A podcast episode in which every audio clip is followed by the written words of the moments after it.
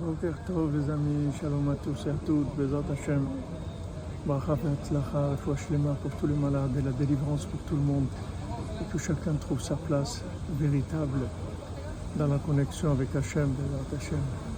Alors Rabbeinu il dit Shabbat Vaï Nafash.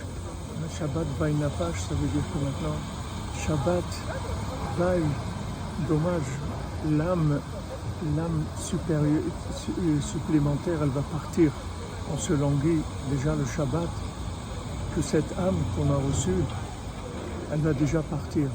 On a peur de la perdre. Elle va partir. Et c'est ça qui, fait l'âme. C'est ça même qui fait l'âme.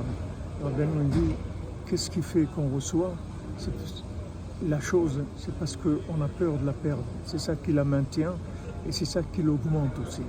C'est-à-dire chaque fois que, on voit avec Rabbi Shimon Bar que chaque fois que les élèves, ils ont pensé que bientôt il allait les quitter, alors il leur a dit des secrets, des secrets, il leur a ajouté.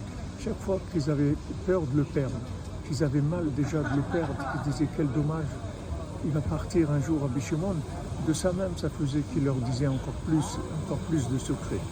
Donc plus on se languit, en fait, du bien, et plus le bien, il nous donne encore plus de bien, Bézat Hashem.